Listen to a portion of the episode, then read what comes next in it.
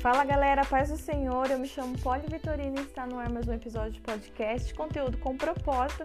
E se você já ouviu os episódios anteriores, você passou por alguns personagens da Bíblia e hoje não vai ser diferente, eu vou deixar mais um, um personagem aqui, vou falar mais um pouquinho da história dele, da vida dele rapidamente, tá? Porque a ideia, o meu intuito é que você leia a história dele na íntegra. Então você tem que ter a sua Bíblia, tem que ter o seu caderninho e sua caneta para fazer suas anotações. E hoje vamos falar daquele que restaurou os muros de Jerusalém. Você já sabe de quem eu estou falando? Ah, vou te dar um tempinho então para pensar, vai. Se você falou que é Neemias, isso mesmo, você acertou em cheio. Eu vou trazer aqui um quadrinho é, que fala e explica um pouquinho sobre a vida de Neemias, sobre a pessoa, o perfil de Neemias. Amém? Vamos lá? Deus trabalha por intermédio de seu povo para realizar até mesmo tarefas consideradas humanamente impossíveis. Ele costuma moldar as pessoas com a característica de personalidade, experiência e experiências e treinamento de modo a prepará-las para o seu propósito. E essas pessoas não costumam sequer ter ideia do que Deus tem reservado para elas. Isso é um fato, né? Eu tenho certeza que isso acontece com você também. Eu costumo dizer que Deus sempre me chama para fazer o que eu não sei e me coloca onde eu não quero. Deus preparou e posicionou Neemias para realizar uma dessas tarefas impossíveis da Bíblia. Neemias era um homem comum, em uma posição especial. Ele estava seguro na condição de um de bem-sucedido, de um bem-sucedido copeiro de rei Artaxerxes. Artaxerxes. Eu acho que é assim que se pronuncia. Da Pérsia. Esse rei ele era lá da Pérsia. Neemias possuía pouco poder, mas grande influência. Olha só, isso é bacana, hein? Ele tinha a confiança do rei. Era também um homem de Deus, preocupado com o destino de Jerusalém. 70 an anos antes de Zorobabel havia planejado a reconstrução do templo de Deus. 13 anos haviam se passado desde o retorno de Esdras a Jerusalém. Esses nomes é uns nomes meio estranhos para se falar, né?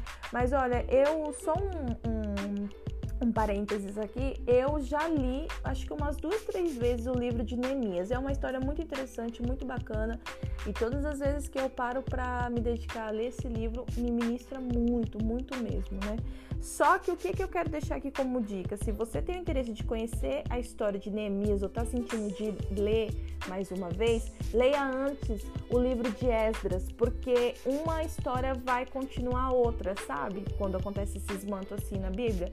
A Bíblia por si só acontece isso todo tempo, né? Mas esses dois livros acho que é tipo um casadinho, então vale a pena você ler antes é, é o livro de Esdras. Bom, eu nem sei onde eu parei aqui na leitura. Eu vou continuar aqui de um ponto e se não fizer sentido, você imagina que está fazendo sentido. Os muros de Jerusalém ainda estavam em ruínas e a notícia quebrantou seu coração.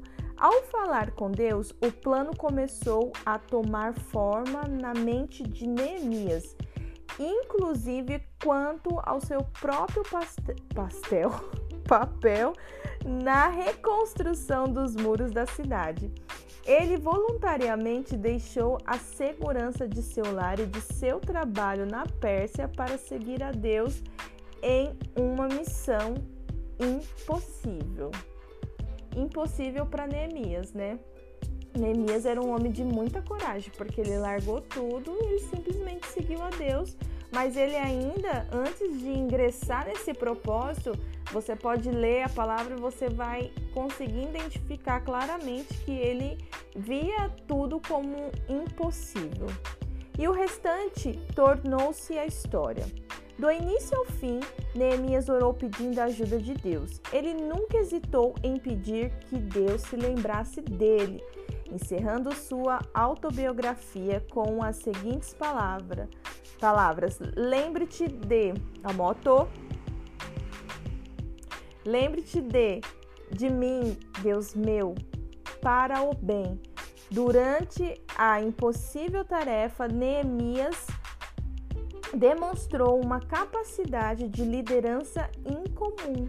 Os muros ao redor de Jerusalém foram reconstruídos em tempo recorde, a despeito da resistência e da oposição dos inimigos.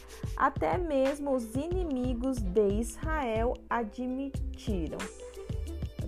É, admitiram de má vontade e com o temor que Deus estava com estes construtores. Não apenas isto, mas Deus trabalhou através de Neemias para realizar um despertamento espiritual entre o povo judeu. Eu creio que quando Deus nos dá uma missão, ele não. não o, o propósito, sabe, que tá ali sendo envolvido não é apenas só aquilo que a gente vê, aquilo que tá aos nossos, aos nossos olhos, sabe? Você consegue entender isso? Porque eu percebo que nós somos tão limitados que se a gente for ver, meu, vai muito mais além as coisas de Deus, né? Muito mais profundas. Bom, vamos continuar aqui. Talvez você não tenha as habilidades específicas de Neemias, ou até mesmo pense que está em uma posição onde nada pode fazer para Deus. Mas existem duas formas através das quais você pode ser útil ao Senhor. Primeiro, seja uma pessoa que fala com Deus. Permita que ele entre em sua vida e compartilhe com ele. Suas preocupações, seus sentimentos e seus sonhos. Segundo, seja uma pessoa que anda com Deus. Coloque em prática aquilo que você aprende nas escrituras sagradas. Deus pode ter uma missão impossível para realizar através da sua vida. Poxa, a história de Neemias é tão interessante, né? Tão é tão profundo, é um livro muito legal de reconstrução mesmo. Ali você pode levar, levar para qualquer área da sua vida, assim, ou para geral mesmo, assim, porque vai fazer todo sentido. Só que você precisa ler. Eu não vou ler o livro todo, não sei se eu vou estudar. Você quer que eu estude esse livro? Se você quiser, se você tiver um interesse, manda uma mensagem para mim que a gente estuda junto esse livro. É um livro muito gostoso e basicamente a história é de um copeiro, Neemias era o copeiro do rei, e ele né, é despertado pelo Senhor para estar reconstruindo os muros de Jerusalém. E nesse processo todo ele enfrenta várias guerras, ele enfrenta no sentido assim de pessoas, né, é, indo contra aquilo que ele está fazendo, tentando desanimar ele e o povo. É, em, outras, em outros capítulos você percebe que Neemias ali na posição de líder, ele está sempre incentivando o pessoal a não desistir, né, sejam fortalecidos, vão e a oração, a oração foi algo assim, foi uma chave, né? Que movimentou todo, eu creio, né, que movimentou todo o campo espiritual a favor, né, de Neemias ali. Então, leia o livro de Neemias. É, vou falar aqui rapidamente sobre os pontos fortes. Ele foi um homem de muito caráter, persistente em oração, extraordinário, planejador, organizador e motivador. Meu, isso é fenomenal, né? Porque pensa, é, você precisa persistir em oração. Você precisa planejar quando você é, quando é, é lhe dada uma missão, um, algo para fazer. Você precisa ser organizado. Hoje, muitas pessoas sofrem com a falta de, de organização. E motivar, você precisa ser motivado para motivar, né? Porque com certeza haverá pessoas ao seu redor que vai precisar dessa sua motivação. Sobre sua liderança, os muros ao redor de Jerusalém foram reconstruídos em 52 dias, o que era o que foi dado como uma missão impossível aos olhos de Neemias foi concluído em 52 dias. Então eu acredito eu que tenha sido muito mais rápido do que o esperado. Afinal, estamos falando da reconstrução de, de um muro de uma cidade. Como líder político, conduziu a nação à, re, à reforma religiosa e ao despertamento espiritual. Ele gerou a, o desejo no povo de estar mais próximo de Deus, de se reconectar com os propósitos do Senhor. Agiu com calma diante da oposição, aqueles que se opuseram, que foi até Tobias e Sambalat. Se você ler a história, você vai conhecer esses personagens.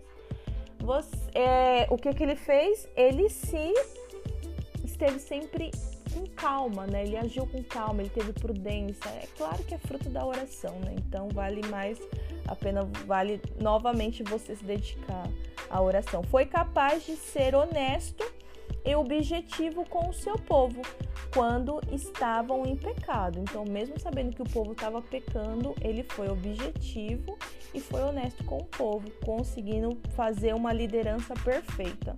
Amém? O que nós podemos tomar como lição de vida, lição de vida para nós é: o primeiro passo em qualquer empreendimento é orar. Pessoas sob a direção de Deus podem realizar tarefas impossíveis há duas partes importantes no verdadeiro serviço de Deus: falar com Ele e andar com Ele. Uau, muito da hora isso. Informações essenciais foi que essa, essa história de Neemias aconteceu ali na Pérsia, entre a Pérsia e Jerusalém. A ocupação dele, ele foi copeiro do rei, ele foi um construtor de cidades e governador de Judá. Os seus familiares só mostram aqui o pai dele, que é o Acali, Acalias, e contemporâneos, os, as pessoas que envolve é, como principais também nessa história de Neemias é Esdras, Artaxerxes, Tobias e Sambalate.